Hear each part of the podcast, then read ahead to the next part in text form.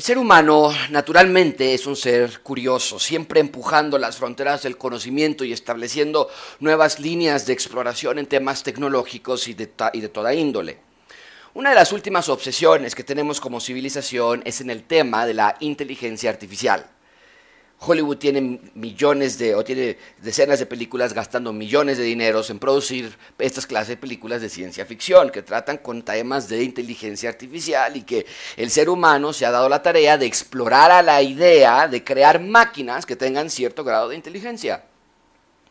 Ya no es suficiente con solo automatizar las máquinas, es decir, que las máquinas hagan tareas repetitivas e inteligentes. Por ejemplo, se han construido grandes brazos robóticos para ser utilizados en la industria automotriz. Y estas máquinas arman y componen y soldan piezas estructurales a una velocidad increíble, logrando que el ensamblaje sea más rápido y más efectivo.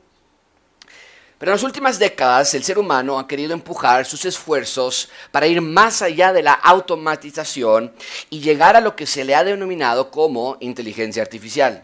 Un grupo de científicos está desarrollando una clase de piel artificial con sensores para que los robots tengan el sentido del tacto y lograr un robot que tenga capacidad de sentir, de oler, incluso de reír. Y esto nos deja ver otra vez como humanidad, estamos construyendo nuestra torre de Babel porque queremos ser como Dios, queremos tener la capacidad de crear vida con esta clase de robots, pero por otro lado queremos tener la capacidad de eliminar también la vida a través de abortos, asesinatos y abusos. Pero bueno, mi punto es que la inteligencia artificial ha llegado muy lejos. Y es que si ves esta imagen es sorprendente, tiene ojos como tú, tiene cejas, nariz, boca, oídos, brazos, incluso tiene un nombre y tiene una nacionalidad. Su nombre es Sofía y su país es Arabia Saudita. Ella es embajadora de Desarrollo e Innovación de las Naciones Unidas y ha aparecido en decenas de programas de televisión para ser entrevistada y entablar conversaciones con ellas. Las puedes buscar en YouTube. Está diseñada para aprender y para copiar características humanas y también imita emociones y sentimientos, literalmente. Entre más tiempo pase con humanos, más aprende de nosotros y se convierte más y más en humano. Es considerada como un parteaguas entre la comunidad científica y se sigue empujando los límites para llegar a un producto más y más humano. Pero mucha atención aquí, amigos. Esto nunca será humano. Nunca. No importa qué tanto sepa hacer, no importa todas las respuestas que te pueda dar, esto no es un humano, esto es un humanoide. La Real Academia de la Lengua define la palabra humanoide como algo que tiene forma o características del ser humano. Forma o características del ser humano. Es una definición que concuerda exactamente con lo que estamos viendo aquí. Este robot ya no es un robot solamente, ya subió de nivel. Eh, en el sentido de que el robot ya ha adquirido y continúa adquiriendo formas y características humanas, pero nunca llegará a ser humano. Es un humanoide. Tiene pincelazos de un ser humano. Parece como un ser humano. Actúa como un ser humano. Responde, eh, habla, produce gestos como los de un ser humano, pero no es un humano. Está basada en un diseño de un humano, pero no es un ser humano, es un humanoide. En un sentido similar, amigos, lo que, vamos a ver en nuestro texto esta mañana nos va a enseñar una gran verdad. Nos va a mostrar una realidad que tal vez nunca habías pensado. El texto de este, de este día nos va a enseñar que el ser humano sin Dios no es un ser humano, es un humanoide. ¿A qué me refiero con esto? Que sin Dios el ser humano no puede ser un humano porque Dios no nos creó en la forma en la que te encuentras tú y yo hoy en día. Seguimos poseyendo características con las que Dios creó a Adán y a Eva, aun como no creyentes, los que están eh, sin Dios tienen capacidad de amar y de perdonar y de cuidar. Hay personas que poseen una hermosa bondad, generosidad, aún no creyentes, ¿eh? Entonces, sí nos quedan aún ciertos pincelazos y características con las que Dios nos creó, pero son solo eso, características. Amigos, desde la caída del ser humano con Adán y Eva, la raza humana no es humana, es humanoide, porque ahora tenemos ciertas limitaciones que antes con Adán y Eva no poseíamos. El ser humano que Dios creó es muy diferente a ti y a mí. Hoy nos enfermamos y morimos. Hoy tenemos mutaciones genéticas que afectan a los niños. Hoy pecamos contra Dios y mentimos y matamos, engañamos, somos malos y lo peor de todo, lo que claramente demuestra que somos humanoides sin Dios. Mucha atención aquí. Sin Dios no puedes resistir las tentaciones satánicas. Eso es lo que te caracteriza como humanoide. No puedes resistir las tentaciones satánicas. Amigos, nada de lo que acabo de mencionar es como Dios nos creó originalmente. Dios no nos hizo como estamos hoy la raza del ser humano se ha desviado del diseño original. Cuando Dios nos creó, nos hizo a su imagen, a su semejanza, pero ya no somos así. Es como cuando vas a una pastelería, lo pongo así, y, y dices, oye, mira, encontré esta foto de este pastel, y pues está muy bonito y quiero que, que me lo hagas, y te dicen, bueno, va a estar para el próximo sábado y llegas el sábado y, les dices, oye, yo dejé la orden de, Mickey Mouse con sus orejitas, es para mi hijo de, tres años y su cumpleaños, y, esa es la orden que yo pedí. Y van atrás y, salen y traen del refrigerador atrás, te traen tu pastel y, y te quieren dar esto.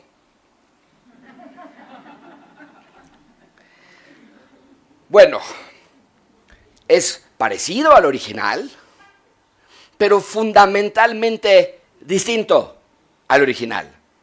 Amigos, así somos nosotros, somos parecidos a lo que Dios creó en Génesis, pero somos distintivamente diferentes y solo Dios nos puede regresar a ese diseño original.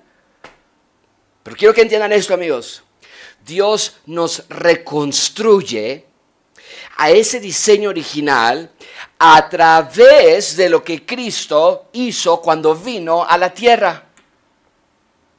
O sea, a veces no pensamos en esto, pero la razón por la que tú y yo podemos ser una nueva criatura es porque Cristo vino a la tierra a mostrarnos qué es una nueva criatura, qué es ser un humano, como Dios lo diseñó al principio. Ese es el punto principal de su sermón. Dios quiere que veamos que Cristo es la perfecta imagen y semejanza de Dios en la tierra. ¿Quién es la perfecta imagen de, Dios en la tierra otra vez, amigos? ¿Quién? Cristo. Cristo vino a hacer lo que nosotros nunca pudimos ser. Cristo vino a ser la perfecta imagen de Dios en la tierra. Cristo vino a ser el humano perfecto para que todo aquel que en él crea pueda recuperar ese diseño original. Amigos, lo puedo poner así. Cristo hizo el molde perfecto de humano para que nosotros nos amoldemos a ese molde. Y cuando confesamos nuestros pecados y creemos en Él, entonces nos mete en este molde y ahora somos una nueva criatura. Es lo que Pablo explica en 2 Corintios 5, 17. De modo que si alguno está, ¿en dónde? En Cristo. En la iglesia es lo que dice el texto. Si estás en la iglesia, no, estás en Cristo, es un molde en el que tú entras. Si estás en Cristo, entonces eres una nueva criatura. Las cosas nuevas han pasado, ahora están hechas nuevas. ¿Viste eso? Estamos en Cristo, estamos dentro de su molde. Pero ese molde existe exclusivamente gracias a que Cristo vino a la tierra para ser un humano perfecto y hacer un nuevo molde, porque el que teníamos estaba todo deformado, hizo un nuevo molde para nosotros. Entonces quiero que lo vean de manera gráfica. Lo pongo así. Los humanoides tienen ciertas características. Enfermamos, morimos. Y dice, y morir y morir. Enfermamos y morir y morir, ¿ok? Mucho, mucha muerte. Cristo resucitó de la muerte. Él venció la muerte. Y nosotros ahora, en Cristo, vamos a resucitar un día también. ¿Ves cómo las características del ser humano regresan en Cristo? Por ejemplo, hay mutaciones genéticas. Y si tu papá y si tu abuelo tuvieron problemas del corazón, muy probablemente tú también lo tendrás. Cristo tuvo un cuerpo glorificado. Ahora en Cristo estas mutaciones genéticas se eliminan para tener un cuerpo incorruptible, dice Pablo. Por ejemplo, nosotros pecamos. Los humanoides son caracterizados por pecar. Cristo nunca pecó. Y ahora en Cristo nosotros somos libres del pecado. ¿Puedes ver lo que está haciendo Cristo al venir a la tierra? Eh, eh, una última, un último ejemplo, nosotros caemos en tentación constantemente. Los humanoides Cristo nunca cayó en tentación, resistió tentación. Y nosotros ahora en Cristo podemos resistir la tentación. Amigos, solamente en Cristo podemos ser humanos otra vez. Podemos amar y crecer eh, cercanos a Él y ser fieles a nuestro cónyuge y ser padres que guían a sus hijos e hijos que son santos y puros ante Dios. Todo gracias a que Cristo vino a darnos el ejemplo de qué quiere decir ser un ser humano. Y luego gracias a su obra redentora, nos adopta, nos hace suyos y nos transforma su imagen para que ya no tengamos que vivir bajo la imagen de nuestro padre Adán.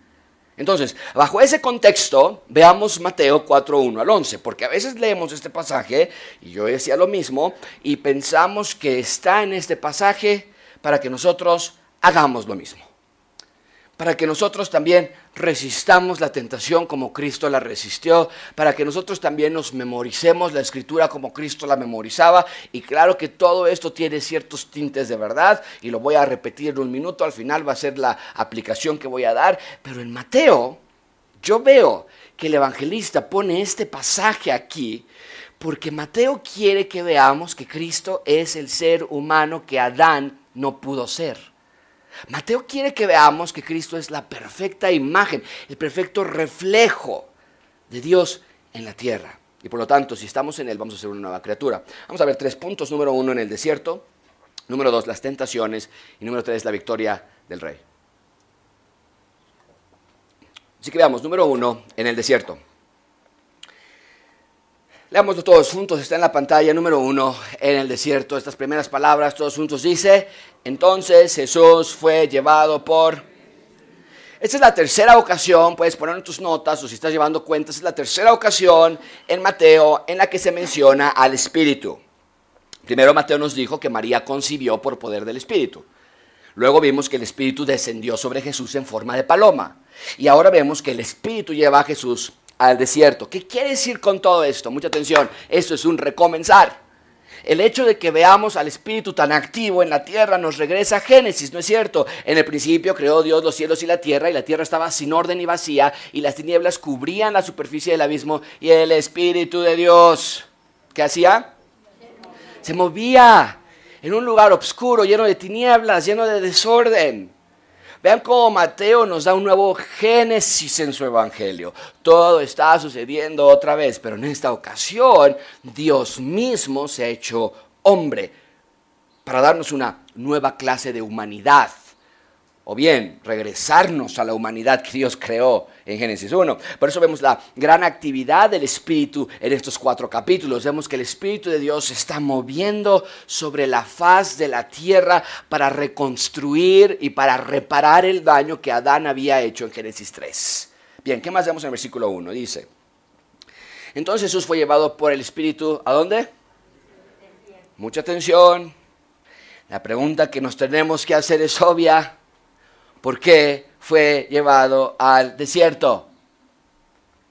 Porque tenía que el Espíritu llevar a Cristo al desierto.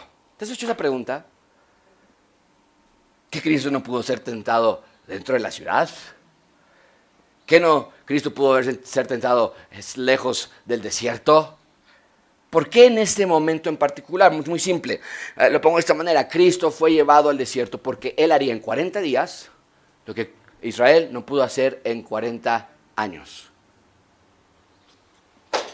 Cristo fue llevado al desierto porque él haría lo que, lo que Israel no pudo hacer en 40 años. Mateo no nos, no nos lo dice aquí, pero Lucas nos recuenta que fueron 40 días de intensas tentaciones.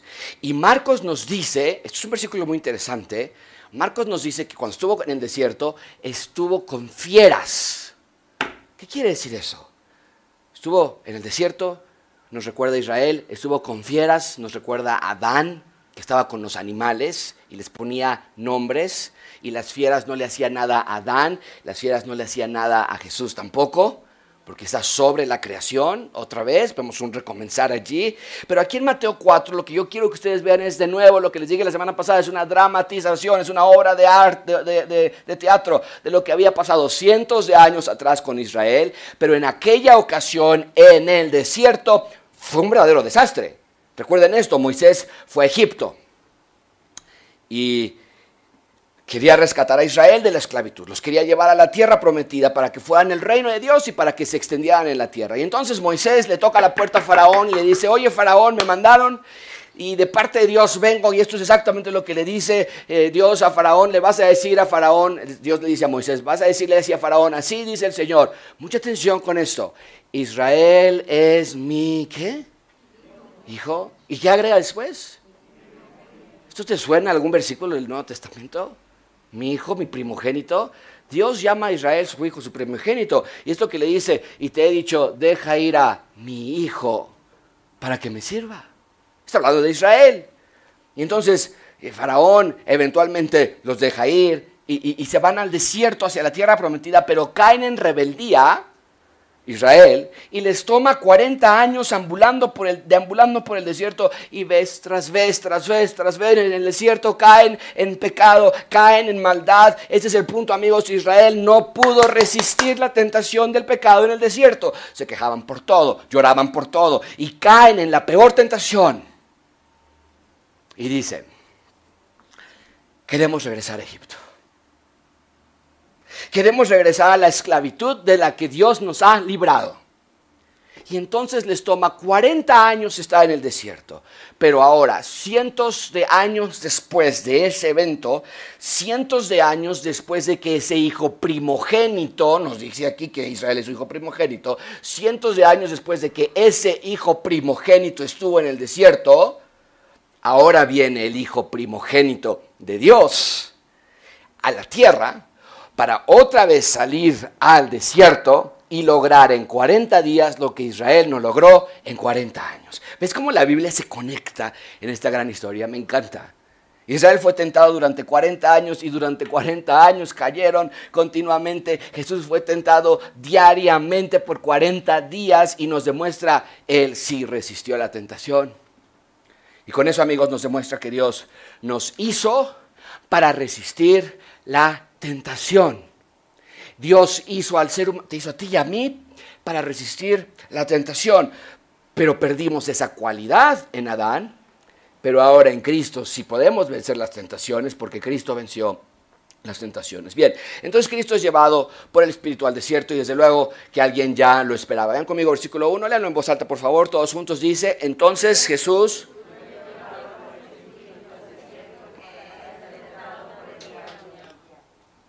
Es la primera vez que vemos al enemigo de Dios así de cerca. ¿Te acuerdas de haber leído algo del diablo, su presencia satánica en Esdras, Nemías o Esther cuando estudiamos esos libros? ¿Alguien se acuerda de haber.? No, nada. Vimos su influencia, claro que vimos a sus malévolos planes, pero mucha atención aquí, no es normal que la presencia de Satanás sea tan abierta. Entonces, esto quiere decir que Satanás está defendiendo su territorio. Quiere intentar con Jesús lo que intentó con Adán, Eva, Noé, Moisés, Sansón, David, Salomón, tú y yo. Quiere hacer caer a Jesús, quiere destruir el reino de Dios y entonces Satanás mismo va a tentar día y noche a Jesús y Mateo nada más nos da tres tentaciones, pero fueron innumerables intentos de parte de Satanás para destruir a Jesús. Amigos, sí tenemos un enemigo y es real y es sanguinario, malvado, perverso. Pensamos que en los satánicos son las películas de terror. Pensamos en la oscuridad y actividades paranormales. Ay, se fue la luz y justo cuando estábamos hablando del Satanás se, se azotó la puerta. No, eso es el aire, dejaste la ventana abierta nada más. La manera favorita de Satanás para atacarte es a través de las tendencias naturales que tú ya traes. Él te tienta con lo que te gusta, con lo que te causa adicción. Él te tienta con las cosas que quieres. Si quieres trabajo, si quieres reconocimiento, si quieres dinero, posesiones, las tentaciones vendrán bajo ese cuadro. Si tu tendencia es hacia lo sexual, hacia el placer, entonces tus tentaciones se van a originar con esa clase de perversión. Satanás es el padre de mentiras, es el príncipe de este mundo, es el Dios de este siglo, se viste como ángel de luz. Satanás es tu acusador. Eso es literalmente lo que quiere decir la palabra Satanás, acusador. Él es el tentador. Amigos, la Biblia no esconde información necesaria de nuestro enemigo. Satanás es brutal y anda como león rugiente buscando a quien devorar.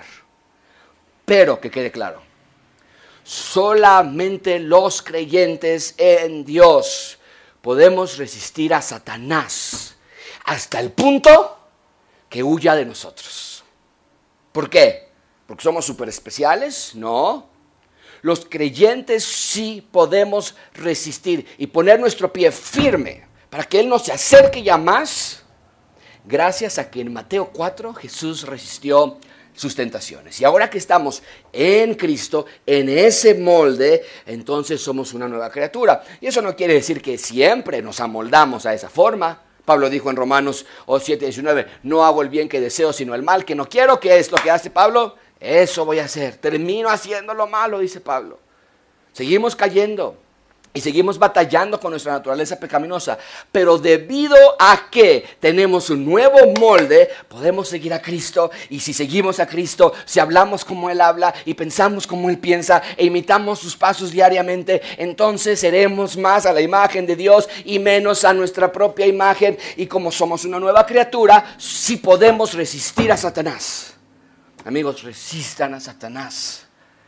Y cuando lo hagas, agradece a Dios que puedes resistirlo. Gracias a que Jesús resistió sus tentaciones. Bien, entonces Jesús está en el desierto porque Jesús representa un nuevo Israel que está por ser probado, es lo que la palabra tentación significa, una prueba. Van a probar a Jesús. Es como un examen, como un estudio, para ver si Jesús tiene lo que Israel nunca tuvo. En versículo 2. Por favor, en voz alta, lean ustedes qué dice. Después de haber...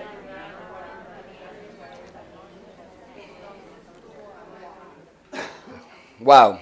Jesús ayunó por 40 días, es decir, no comió nada. Lo más probable es que sí tomó agua, pero no, tomó, no comió comida. Entonces el resultado natural de no comer 40, por 40 días es tener hambre. Para algunos de nosotros es no, no comer en tres horas y ya tienes hambre, ¿no? Bueno, Jesús 40 días y tuvo hambre. Pero otra vez quiero que vean una redramatización, amigos, de lo que había ocurrido cientos de años atrás con el Israel de Moisés. Vean, es que esto está increíble, vean lo que Israel decía en el desierto, en Éxodo 16.3. Los israelitas decían, Espérame. Los israelitas decían, ojalá hubiéramos muerto a manos del Señor a tierra de Egipto cuando nos sentábamos junto a las carnitas que preparaban los egipcios. Los tacos de pastor que estaban allá. Vean, la queja va del hambre. Dice, cuando comíamos pan hasta saciarnos, pero nos han traído a este desierto, conexión con Mateo 4, para matar de hambre, conexión a Mateo 4, porque Jesús también tiene hambre, a toda esta multitud. Bueno, pues no hay mucha comida en el desierto, no hay muchos lugares donde puedas comer eh, Burger King o McDonald's allá en el desierto, entonces no pueden comprar comida, no hay mucha comida y entonces Israel se comienza a quejar en el desierto.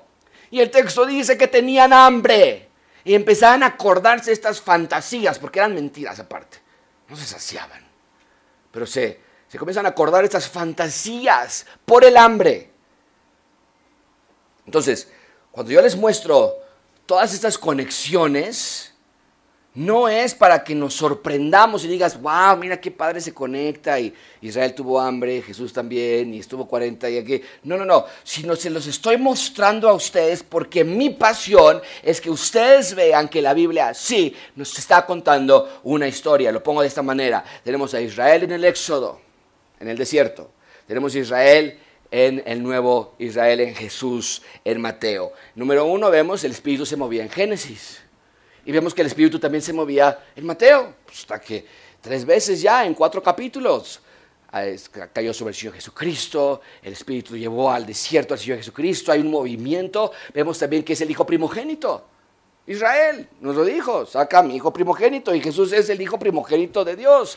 Vemos que estuvo en el desierto 40 años Israel y Jesús estuvo en el desierto 40 días. Vemos que Israel tenía hambre y también Jesús tuvo hambre y vemos que eran tentados en el desierto y también Jesús era tentado en el desierto. Amigos, vean que Mateo nos está gritando, no nada más nos, está gritando la historia que está hablando acerca de esta conexión, no nada más te está dando una guía para cómo le vas a hacer tú cuando tengas una tentación. Toda mi vida escuché predicaciones de este pasaje que solamente se enfocan en la parte de cómo resistir la tentación tú. Pero esta historia no se trata de ti. Y nos dicen, no, pues, memorízate la escritura, ¿no? Porque Cristo la traía bien memorizada. O eh, otro punto que nos dicen es, ah, depende del Dios, de Dios al 100% para no caer. Y, claro que es cierto, dependemos de Dios, claro que debemos depender de Dios, pero y al final del sermón les voy a dar de nuevo varios minutos de consejos prácticos para vencer la tentación, porque es cierto, debido a que Cristo resistió la tentación, ahora nosotros también podemos y vamos a ver cómo poder resistir la tentación. Pero Mateo no nada más nos está dando una guía práctica, sino que está pintando sobre un lienzo el paisaje. Por un lado vemos a Dios instalando su reino a través de Israel, pero en el Antiguo Testamento vemos que no pudieron, fallaron, no resistieron las tentaciones, se enfriaron, se alejaron de Dios. Pero en Mateo vemos la segunda parte del paisaje y vemos otra vez a Dios instalando su reino, pero esta vez a través de Jesús. Y no es que Israel ya quedó descalificado y expulsado, sino que Jesús pone sobre sí a Israel. Y Jesús se vuelve un mejor Israel. Y en el Evangelio vemos esta dramatización porque vemos que Jesús hace lo mismo que Israel hizo aquí, pero Jesús lo hace todo perfectamente, sin pecado y sin corrupción. Jesús está cortando un molde y diciéndonos qué es ser un ser humano. Nos está mostrando la verdadera versión del ser humano, no la copia barata, pirata, errónea, corrupta que tenemos hoy en día. Otra vez, sin Cristo somos humanoides. Y en Cristo somos seres humanos otra vez. Bien, ahí tenemos en el desierto, porque vemos que el escenario se pone otra vez como en el Antiguo Testamento, pero esta vez el resultado sería dramáticamente opuesto. En segundo lugar, vean conmigo las tentaciones. Número dos, tentaciones.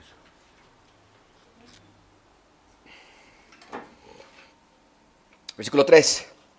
Lean ustedes, por favor. En voz alta dice la palabra de Dios. Y acercándose,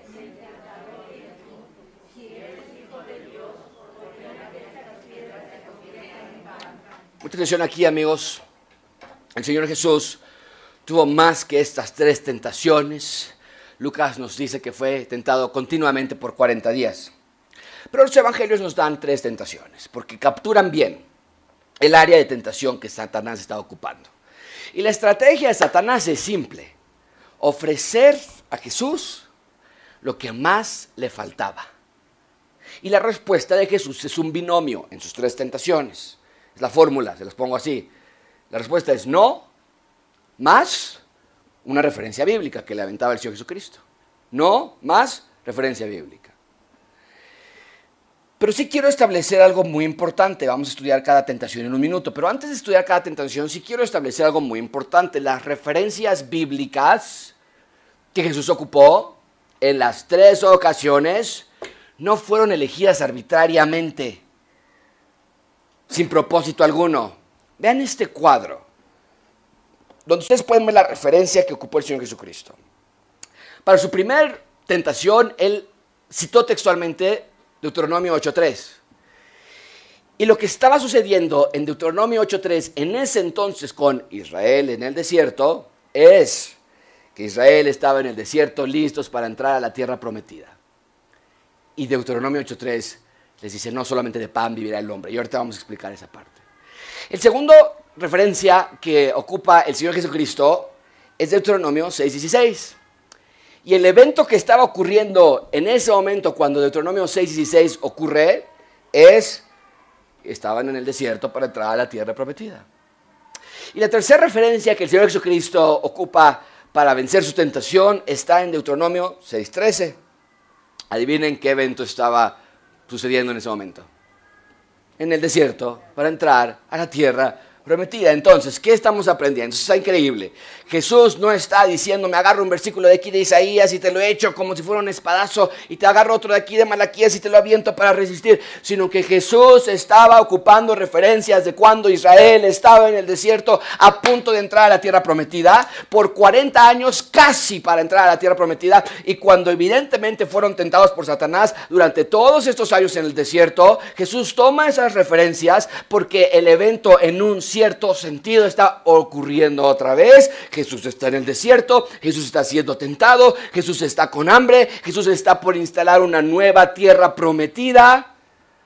Y entonces ocupa estos versículos que son ordenanzas de, que los, de, los, de lo que los seres humanos tienen que hacer, pero que evidentemente no pudieron hacer. Y entonces Jesús agarra estos versículos como diciéndonos, mira, este no lo pudieron hacer, y este no lo pudieron lograr, y este no lo pudieron obedecer, y ahora Él va a ocuparlos para demostrarnos qué quiere decir ser un ser humano. Nos está mostrando cómo se ve un humano que Dios creó. Y nos está enseñando que a diferencia de Israel en el desierto, Jesús es un nuevo y mejor y perfecto Israel. Y eso está padrísimo, amigos, porque una vez que Jesús resiste la tentación, una vez que exitosamente nos hace el molde de qué es ser un ser humano, una vez que ya tienen la imagen de cómo es el ser humano genuino, ¿sabes qué es lo que hace inmediatamente después de resistir la tentación? Pasa una noche entera en oración y va a buscar a 12 hombres a doce discípulos que simbolizan las doce tribus de Israel, un Israel a escala. Y la orden que les da a cada uno de ellos, incluyendo a Mateo, es, sígueme. O sea, eh, ya que Él es la imagen de Dios, ya que Él es el verdadero molde de un ser humano, ahora les dice a sus discípulos, sigan mis pasos, porque si los discípulos se acoplan al molde del Señor Jesucristo, si ellos hablan como Jesús y piensan como Él, entonces y solo entonces dejarán de ser humanoides y se volverán seres humanos, verdaderamente nuevas criaturas en Cristo. Entonces, Mateo quiere que veamos las tentaciones de Cristo no aisladas del resto de las escrituras, sino como su continuidad. Y en ese contexto, ahora sí veamos cada una de las tres tentaciones. Comencemos, versículo 3. Acercándose el tentador, le dijo, ustedes lean el resto por favor, ¿qué dice?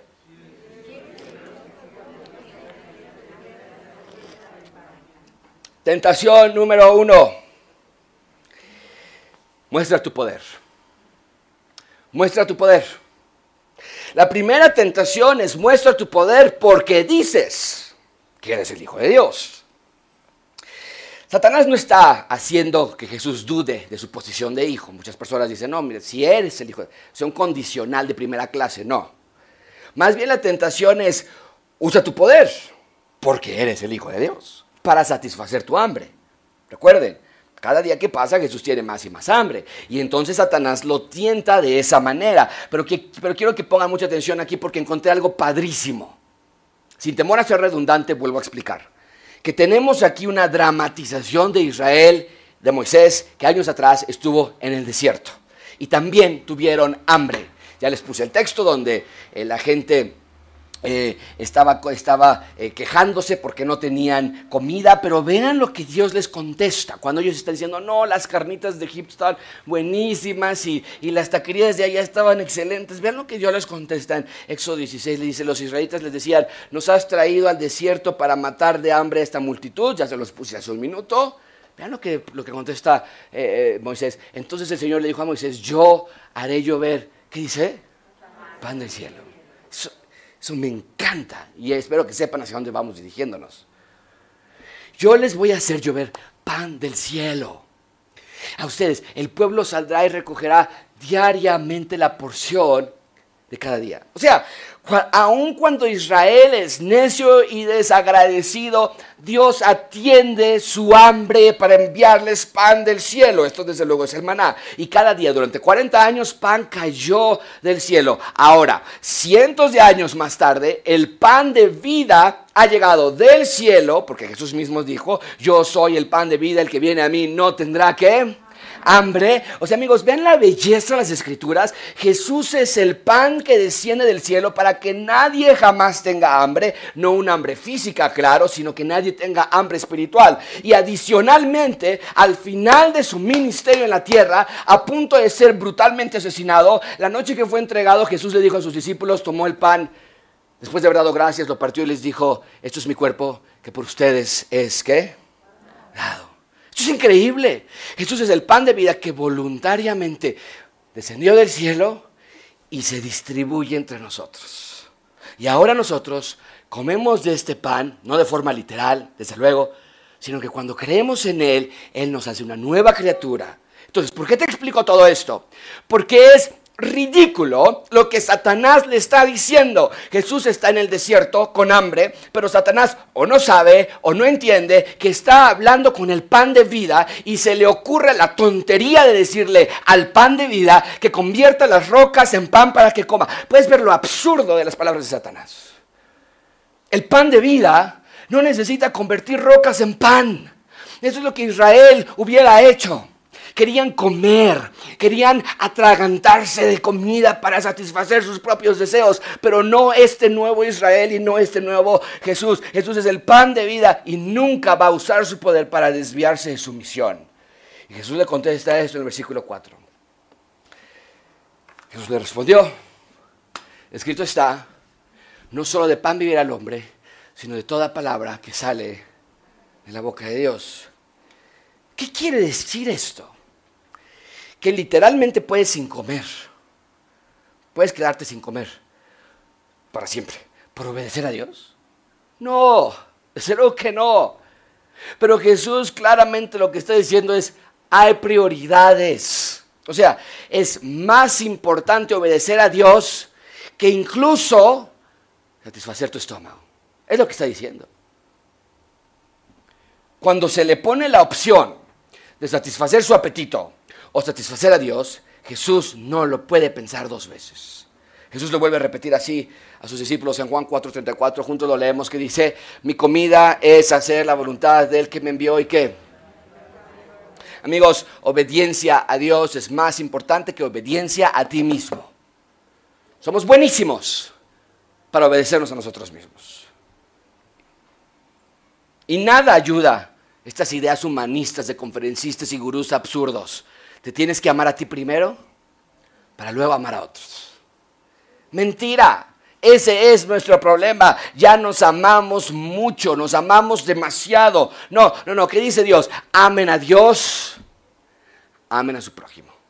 Pero no quiero que pierdan la vista que tenemos frente a nosotros esta tentación, ya la habían pasado los israelitas de Moisés en el desierto, ellos ya tenían el estómago vacío, ellos ya habían tenido hambre, pero en lugar de entender que podían depender de Dios, se quejaron y se enojaron contra Dios, o sea, en el momento de la tentación fallaron y cayeron. Vean ustedes mismos, en Éxodo 8.3, Él te humilló, le están hablando a Israel, de Moisés, Él te humilló y te dejó, ¿qué? Tener hambre y te alimentó con el maná que tú no conocías ni tus padres habían conocido para hacerte entender que el hombre no solo vive de pan, sino que vive de todo lo que procede de la boca del Señor. ¿Ya viste la razón por las que Dios los dejó tener hambre?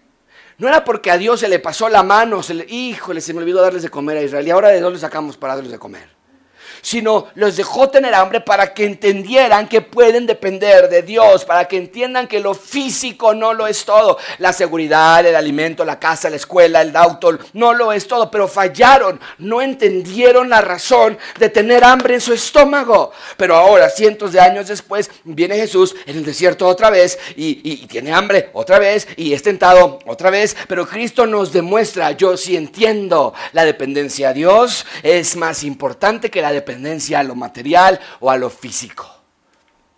Amigos, Cristo nos está enseñando cómo es ser un verdadero ser humano.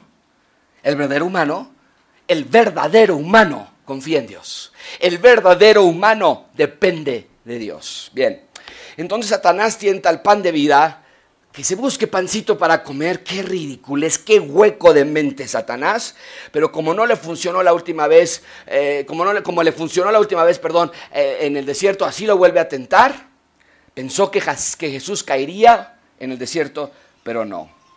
Jesús nos está mostrando que los humanoides no pueden resistir la tentación. Pero humanos verdaderos, humanos en Cristo, sí pueden resistir la tentación. Vean tentación número 2, versículo 5. Entonces el diablo lo llevó a la ciudad santa y lo puso sobre el pináculo del templo. Y le dijo, ustedes leen el resto por favor en voz alta, ¿qué le dijo?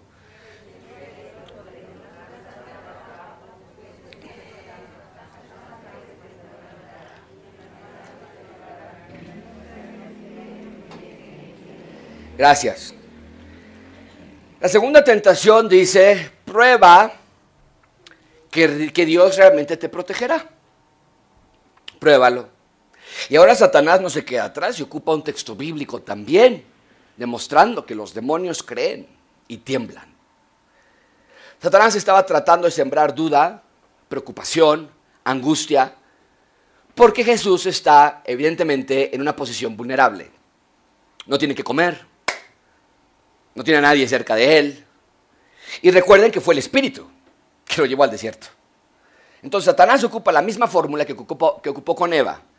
Con que Dios te dijo que te ama. Con que Dios dijo que te protegería. Por eso le avienta el texto de Salmos. Pruébalo entonces. Pruébalo. ¿Qué le responde el Señor Jesucristo? Versículo 7. Jesús le contestó todos juntos. ¿Qué dijo? También está escrito, no. De nuevo, Jesús ocupa un texto que Dios le había dado a Israel en el desierto. No está sacando un texto aquí de, a, ver, uno de aquí de Jeremías y otro aquí de... No, no, no. En el desierto dice Israel, porque Jesús está en el desierto, por eso ocupa esos textos. Y entonces, como Jesús está en el desierto, ocupa este texto para responderle a Satán, y es muy simple. Le dice, Satanás, un verdadero humano no prueba a Dios. Va contra nuestra característica. El humanoide constantemente prueba a Dios, ¿no es cierto? Dios, ¿qué decimos? Si existes, cúrame de esta enfermedad. Dios, si me amas, que me, que me den el préstamo. Dios, si, si, si, de verdad, si de verdad quieres que yo crea en ti, ayúdame a pasar el examen y te prometo que ahora sí leo la Biblia. Eso es lo que los humanoides hacen. ¿Qué nos está modelando el humano perfecto? Jesús, con su respuesta que el humano que Dios creó nunca prueba a Dios en nada. Somos sus súbditos. Él es el rey. Nosotros no somos los capataces de Dios. No mandamos a Dios. No le decimos cómo reinar y cómo, si nos manda enfermedad o no nos manda enfermedad, si nos manda dinero o no nos manda dinero, si tenemos problemas o no tenemos problemas. No obstruimos la dirección de Dios. No nos entrometemos en sus planes. Eso es ser un humano. Lo que Jesús está diciendo. Bien, hay una tercera tentación, vean conmigo versículo 8. Otra vez, el diablo se lo llevó a un monte muy alto y les mostró todos los reinos del mundo. Me encanta esa frase, ¿eh? todos los reinos del mundo, para que vean cómo la Biblia se conecta con el tema central que yo siempre he propuesto, que la Biblia se trata todo del rey y su reino. Y le dice Jesús, ah, Satanás, tú, tú eso de que el reino y los reinos, pues te voy a enseñar todos los reinos del mundo. Y le dijo, todo esto te daré si, te postras y me adoras. La tercera tentación dice, sé el rey que dice ser. El punto de esta tentación es totalmente satánico y oscuro. No hay nada más diabólico y demoníaco que lo que Satanás dijo en esta tentación. Porque esta tentación estaba diseñada para evitar la obra de la cruz. O sea, Jesús vino a la tierra para instalar su reino. Y Jesús vino a la tierra para ser el rey prometido del Antiguo Testamento. Pero el camino a ese fin no era un camino fácil. Jesús sabía que para llegar a su trono iba a atravesar dolor, rechazo, muerte, Pablo nos lo recuerda en Filipenses 2.7, se despojó a sí mismo tomando forma de siervo, haciéndose semejante a los hombres, y hallándose en forma de hombre se humilló él mismo, haciéndose obediente hasta la muerte y muerte de cruz. Ese era el camino que el Señor Jesucristo tenía que tomar para llegar a su trono. el cual por cierto no era un trono como lo esperaban todos, muy bonito, muy grande, de oro, no, no, no, lo entronaron, le pusieron sus púrpuras, le pusieron su cetro, le pusieron su corona y lo pusieron en la trono que era la cruz. Ese fue el trono de Cristo. Bueno, aquí Satanás está ofreciéndole a Jesús saltarse todo ese camino pedregoso, largo, doloroso. Le dice, llega al, al trono del mundo, mismo objetivo, llega al trono del mundo sin mayor complicaciones. Mucha atención aquí, Satanás le ofrece a Jesús el resultado deseado, pero a través del modo incorrecto. Amigos, eso es lo que hace Satanás. Te ofrece lo que quieres sin tener que tomar el camino correcto. Está mal, no hay manera de justificarte. Pero en el caso de la tentación de Jesús, hubiera significado de Jesús haber tomado esa tentación, haber caído en esa tentación, hubiese significado que Jesús no moriría en la cruz, que no demostrara su perfección como el ser humano modelo, que no pagara por nuestros pecados, que no rescatara a la humanidad y que no instalara el reino de Dios en la tierra, sino que instalaría su propio reino. En un acto de unilateralidad rebelde. ¿Qué responde Jesús a esta tentación? Versículo 10, todos juntos, ¿qué dice? Entonces Jesús le dijo, ¿qué? Vete, Satanás, porque escrito está, al Señor tu Dios adorarás y solo a Él. De nuevo le responde con un texto que se le dio al Israel del desierto. El Israel que aunque recibió la mismísima instrucción, ellos no la obedecieron. Moisés les dijo, solamente sirvan al Señor, solamente adoren al Señor, pero hicieron lo opuesto, ¿no es cierto? O sea, amigos, este es el punto de las tentaciones de Jesús. Es demostrar que estos mandamientos que está citando Cristo, estos tres mandamientos que está citando, no son nuevos. Ya se habían dado siglos atrás al Israel de Moisés, pero no pudieron con estos corazones que traían porque eran corazones de piedra. Porque les decían, no tientes a tu Dios. Lo primero que hacían. Les decían, no nada más de pan vivirá. Y lo primero que se quejaban era por el pan. Les decían, no pruebes a Dios, no tientes a Dios. Y es lo primero que hacían. Pero Cristo no. Él nos muestra, ¿quieren ver cómo es un ser humano? Les voy a mostrar la manera en la que Dios te diseñó para que tú puedas seguirme y ser igual a mí. No en su deidad, pero sí en su patrón de conducta. Y tercer lugar, y con eso cerramos, ven conmigo las victorias del rey. Número 3, la victoria del rey. Ven conmigo, versículo 11. Leamos esas palabras en voz alta, las están en la pantalla nada más. Eh, espérame, espérame, no me pusieron versículo 11. Ok, eh, ustedes lo tienen en sus Biblias. Las primeras cinco palabras dice, el diablo entonces lo dejó. Me encanta esta primera parte del versículo y ahorita leemos el resto, pero me encanta esta primera parte del versículo porque quiere decir que sí hay un fin a las tentaciones, ¿no es cierto? Santiago, el medio hermano del Señor Jesucristo, claramente dijo, ahora sí en Santiago 4.7, resistan pues al diablo y qué? Huirá como cobarde. Es exactamente lo que vemos en nuestro texto, ¿no es verdad? No tenemos que reprender a Satanás. Esas iglesias donde enseñan que reprendan a Satanás. Mentira. No tenemos que hacer limpias en nuestra casa. No poner espejitos aquí, que la energía de no sé qué y que los angelitos colgados allá y esta Biblia la tengo abierta así en la entrada para que reprenda las... Eh, no, no, no. Al diablo se le resiste a través de mantenerte firme y entender que eres una nueva criatura en Cristo y ya no te sirves a ti mismo sino a Dios. Así se le resiste a Satanás. Y vean qué pasó inmediatamente después de que Satanás huyó. Versículo 11. El diablo entonces lo dejó y al instante le servían. Dios nunca dejó a su hijo. Y Dios tampoco deja a sus hijos, tú y yo. La comida llegó, la protección llegó y eventualmente el reino llegó. Pero primero y ante todo, siempre va Dios. Solo así podemos resistir la tentación y ser la imagen de Jesús y no la de Adán y Eva. Para concluir este sermón, déjame darte muy brevemente tres principios. Te dije, que sí hay una parte práctica que podemos aprender. ¿Quieres resistir las tentaciones? ¿Qué podemos aprender de este texto? Ya que te di el contexto y por qué sucedió, cómo se conecta con Israel y todo, ¿Cómo podemos ocupar esto en nuestras propias vidas? Principio número uno, apréndete el principio de transformación o deformación. Es un principio que yo veo aquí. Transformación o deformación. ¿Qué quiere decir este principio? Entiende esto. Para los que somos salvos, Cristo nos hizo una nueva criatura en Él, un molde. Así lo dice Pablo en Efesios 2.10. Somos hechura suya, creados en Cristo Jesús para buenas obras. Mucha atención amigos. Tenemos que entender que el versículo que está en la pantalla nos está diciendo que hemos sido transformados en Cristo, ¿no? Somos hechuras suyas. Entonces, quiero que entiendas que las tentaciones, esto a mí me, como me, fascinó cuando entendí este principio.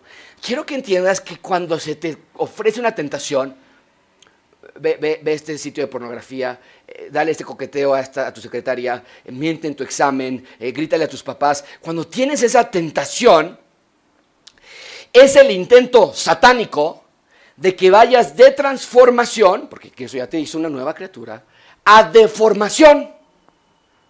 Cristo ya te transformó, pero Satanás quiere deformarte y hacer, tu cara y tu rostro y, y hacerte una deformación de ti. Amigos, las tentaciones son para deformar.